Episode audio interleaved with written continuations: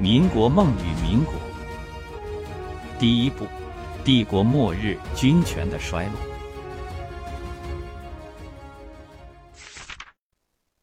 第二章：猛人努尔哈赤。帝国模型中，首先需要人。要赢得武力选举，创建一个帝国，首先需要有一位猛人拉大旗占山头。他必须要有敢为天下先的勇气，敢与天下为敌的魄力。要具备把天下踩在脚下的野心，当然还要有和天下对抗的能力。另外还要有运气。努尔哈赤就是这样一个猛人。努尔哈赤生于一五五九年，爱新觉罗家族中第一位强悍的男人，爱好舞刀弄棒，能读《三国演义》，对其他书不怎么感兴趣。性格刚毅而狡猾，讲义气而冷酷，能屈能伸。特长能打仗。但政治敏感性很高。努尔哈赤的一生是胜利者的一生，他的胜利分为两面：流氓的一面和英雄的一面。通俗意义上说，流氓就联想到街头小混混收保护费、调戏女子，这算最低档次。中档次的流氓打家劫舍，高档次的流氓则是披着文明的外衣行苟且之事，如贪官和奸商。巨型流氓则是杀人如麻。血流成河，无法无天。努尔哈赤的一生，把流氓的各个层次实践了一遍。从流氓的角度看，实乃集大成者。然而，流氓只是他的一面，他的另一面是英雄。通俗意义上，英雄是那种急人之所难之人。但英雄也分层次，路见不平拔刀相助是英雄的本分。更高层次，则是带领团队开创一番事业，共同迈向更高的人生平台。最高层次，则是自己创建新的法律，救济一方，保护一方，发展一方。努尔哈赤同样把英雄的各个层次实践了一遍，从英雄的角度看，也是集大成者。英雄和流氓的双重性，让努尔哈赤成为霸王，吸引了一群书呆子和投机者。他们用圣贤书上的言辞，竭力帮助霸王吹嘘，让大家忘记霸王的“霸”字，只剩下一个王。努尔哈赤的一生就是这样，在不断的胜利中度过，从霸王蜕变为王。这个过程很酷，也很残酷。要达到这样的层次，第一步不是能不能，而是敢不敢。十六世纪需要流氓和英雄。西欧的英雄和流氓开着破船满世界抢劫，东欧的斯拉夫人正在扩张，东亚又到了改朝换代的岁月。特别是关外情况尤其复杂。看看努尔哈赤一家，他的外公和舅舅造大明帝国的反，但他的爸爸和爷爷都是大明帝国的保镖。按照这层关系，努尔哈赤可以造帝国的反，也可以继续给帝国当保镖。如何选择，要看命运和机缘。年轻的努尔哈赤原本打算依靠大明帝国干一番事业，继续给帝国当保镖。然而，名将李成梁在追杀努尔哈赤的舅舅时，误杀了努尔哈赤的爷爷和爸爸。人死不能复生，李成梁给了努尔哈赤一笔抚恤金。按道理说，虽然是误伤，也算为国捐躯。然而这事儿在努尔哈赤心中掀起了波澜，在那弱肉强食的丛林世界，摆在努尔哈赤面前有两条路：依附大明帝国混日子，某时某刻因为某事不明不白的死掉；跨上战马，扬起马鞭，飞舞马刀，为自己打天下。也许死得更快，但一定会轰轰烈烈。那是一个决定性的时刻，凡人和英雄的分界线。伤心之余，他清晰地看到大明帝国是靠不住的，对女真人的生命毫不在乎，不值得为之卖命。他是一个烈性汉子，如同最烈的酒，忍受不了碌碌无为、混日子等死，打破平凡和非凡之间的第一道鸿沟。一五八三年，二十四岁的努尔哈赤自立山头。据说全部家当只有三十匹马，明朝给他爹和他爷爷的抚恤金和祖传的十三副铠甲。从此以后，十六世纪最强悍的英雄或者说流氓横空出世，搅得东亚天翻地覆，鲜血染红了关外的黑土地。六十七岁去世时，他的八旗子弟兵已经是那个时代战斗力最强的战士，战力逼近冷兵器时代的巅峰。努尔哈赤的力量，打铁还需自身硬。乱世之中，最重要的是枪杆子。创造枪杆子或使用枪杆子，均需要军事天才。努尔哈赤堪称不出世的军事天才，最大的能力就是打仗。史书记载，努尔哈赤没学过兵法，无师自通。其实不是，当时是乱世，到处都在打仗。马背民族即使在和平年代，也要和各种野兽作战，他们是天生的战士。努尔哈赤生在军人世家，胎教都是刀光剑影。如果说马背民族有天然的狼性，那么努尔哈赤就是天生的狼王。正如狼王前辈们匈奴冒顿、突厥单于、蒙古大汗一样，他孤傲但独具魅力，勇敢又不失机智，冷酷又残忍，战斗力超强，振臂一呼，应者云集。要理解努尔哈赤的军事水平。必须明白军人的层次。本人以为，要评价一个人的军事才能，必须有一个参考坐标。同样是打仗，不同人处于不同位置，结果也很不一样。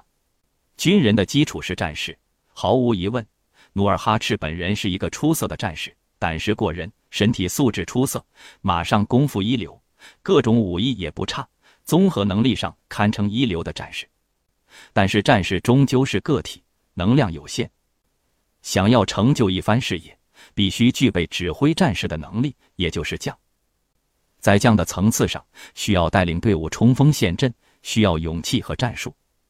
努尔哈赤带领少数人起兵，有大把战场经验，勇猛有余，身经百战却胜多败少，战术完全过关，完全符合猛将的条件。但是从来没有一个猛将打下一片天下的实力。将之上，帅。一个优秀的统帅需要运筹帷幄之中决胜千里之外，关键时刻需要破釜沉舟之勇气，神系三军命运需要有谋定而后动的智慧。另外还需要善于处理人际关系，为了一个目的团结各方面可以团结的人。努尔哈赤统领八旗子弟，纵横沙场数十年，面对各种杰出的对手战而胜之，是一个合格的统帅。统帅之上还有一个层次。军事家，在我们的意识里，军事家通常是提倡某种军事思想或创建军事体系的人，比如伟大的孙武，比如伟大的克劳塞维茨，成一家之言为伟大的军事家。世界还有另外一种军事家，行一家之事。他们没有留下兵书，但他们会创建一支军队，把自己的思想和灵魂融入其中，并带领他建立一番赫赫功业。比如说成吉思汗。比如说，努尔哈赤虽然没有写下军事思想，却在实践中一直运用着军事思想，也是伟大的军事家。整个满清一朝，能称得上军事家的人也只有两个：努尔哈赤和曾国藩。但曾国藩运筹帷幄可以，临场指挥不行，在战士喝将的层次上和努尔哈赤也差距甚远。另外还有三个人可称得上半个军事家，他们分别是。冯云山缔造了太平军，可以和曾国藩匹敌，但意外早死，只能算半个。李鸿章缔造了淮军，但甲午战败，只能算半个。袁世凯创建新建陆军，但没有经过战争的考验，算半个。其他人都在帅和将的层次上。还有一种军事家，既有一家之言，又能行一家之事，更为罕有，比如毛泽东。努尔哈赤的军事才能全部来自于实践。十三副铠甲按照现在的算法，不够两个班的装备，几十号家丁也就一个排的人数。至于将领，也就努尔哈赤和弟弟舒尔哈齐两个人而已。但是就靠这么一点人，努尔哈赤成功了。他是如何做到的呢？女真人最大的本事是打猎，打猎以牛鹿为统领，领导十个人，打猎类似打仗。需要各种战术。农耕时代，打猎就是一种练兵方式，所以游牧民族战斗力很强。努尔哈赤针对这个特点，把女真人组织起来，把女真人打猎的本领用于打仗。随着时局发展，努尔哈赤又根据实际需要扩大牛鹿的领导人数，日后每个牛录可以领导三百人，相当于把一个班扩编为一个连，最大限度的发挥战斗力，一边战斗一边发展。这是努尔哈赤创新的第一步。第二步是以牛录为基层领导，组建骑军。努尔哈赤组建了第一支军队，叫黑骑军，战斗力相当不错。随着人数增加，努尔哈赤把黑骑军交给弟弟舒尔哈齐统领。日后舒尔哈齐出了问题，黑旗军被肢解，他自己另外组建了红旗军，后又有白旗军，后发展为满洲八旗，后。皇太极增加蒙古八旗，后多尔衮增加汉八旗，直到清朝灭亡。满清八旗是那个时代战斗力最强的军队，起于关外，铁蹄从朝鲜到中亚，从极寒的北方到中南半岛，可谓踏遍万里江山。不禁要问，战力何在？八旗军的恐怖之处在于，他们一军一民，上马是纪律严明、井然有序的军队。下马是百姓，该放牧去放牧，该吃饭去吃饭，吃饭和打仗相辅相成。换句话说，努尔哈赤的军队也是努尔哈赤的人民，努尔哈赤的人民也是努尔哈赤的军队，军民融为一体，这种战斗力相当可怕。正如毛泽东在《论持久战》中阐述：“军融于民，为胜利之根本。”用后来那个著名的口号。军民团结如一人，是看天下谁人敌。从这个层次来说，努尔哈赤胜过他所有的对手。数十年的军事生涯中，努尔哈赤见过各种猛将，也见过孙承宗、袁崇焕那样的统帅，但没有一个达到军事家的高度。大明帝国虽然一直在打仗，但一直重文轻武，有能力的将领往往下场凄凉。努尔哈赤创建的八旗军在军事行动中最直观的表现，大大减轻了组织问题和后勤问题，大大增加了军队灵活性，所以他的人马才能发展壮大。一五八八年，努尔哈赤起兵第五年，统一建州女真；一五九三年，努尔哈赤起兵第十年，趁大明帝国抗日援朝之际，吞并西海女真。接下来二十年，努尔哈赤破哈达部，灭辉发部。吞并叶赫部，征伐漠南蒙古，块头越来越大，肌肉越来越发达，从小流氓升级为巨型流氓，从小英雄进化为超级英雄。一六一六年，拥有英雄和流氓双重人格的努尔哈赤定都沈阳，建立后金，和长城以南的大明帝国南北对抗。对一位写入历史的猛人而言，对于一位实践中的军事家而言。必须有一场决定性的战役奠定其历史地位。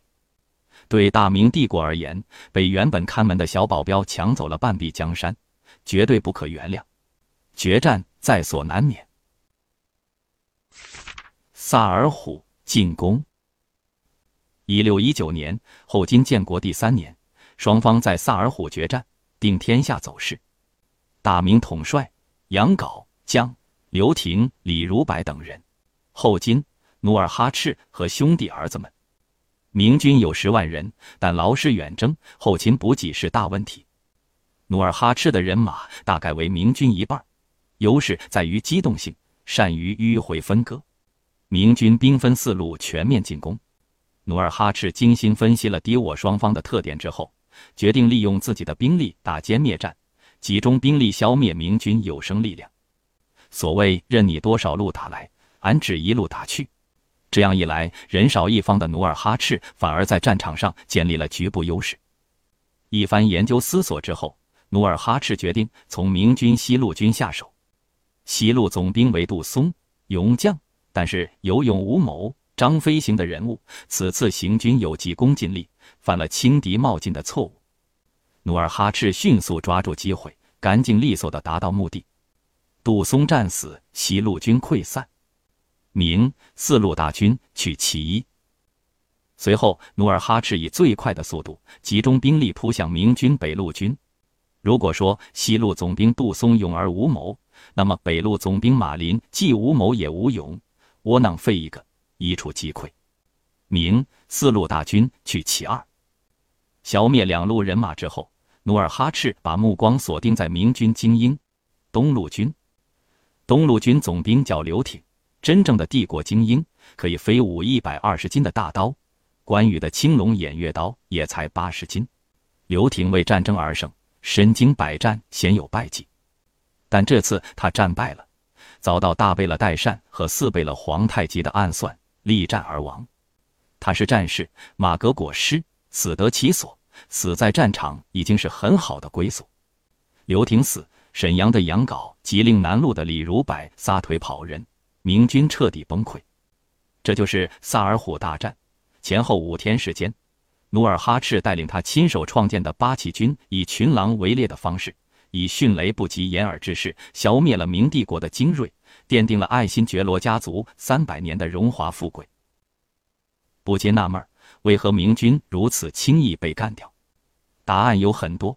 归纳起来就是努尔哈赤的队伍更快更强，下手更狠。所有这一切的因素只有一个：这支队伍是努尔哈赤一手创建的，他是他的魂魄，他是他的肢体，运用起来得心应手。这是一个行为军事家的至高境界。萨尔浒之战是中国历史上最经典的战例之一，以少胜多，以弱胜强。之所以经典，是因为它决定了历史的走势。历史上有过不少类似的战役，都决定了历史走势。比方说巨鹿之战，项羽以少胜多，秦帝国完了；比方说官渡之战，曹操以少胜多，奠定魏国统一北方的基础；比方说赤壁之战，曹操以多败少，中国失去再度统一的机会。萨尔浒大战之后，努尔哈赤完成了终极进化，成为历史上抹不去的猛人。但是在帝国模型中，猛人只是其中的一个基本角色，另外的角色则由努尔哈赤的儿子、天纵英才的皇太极和多尔衮本色出演。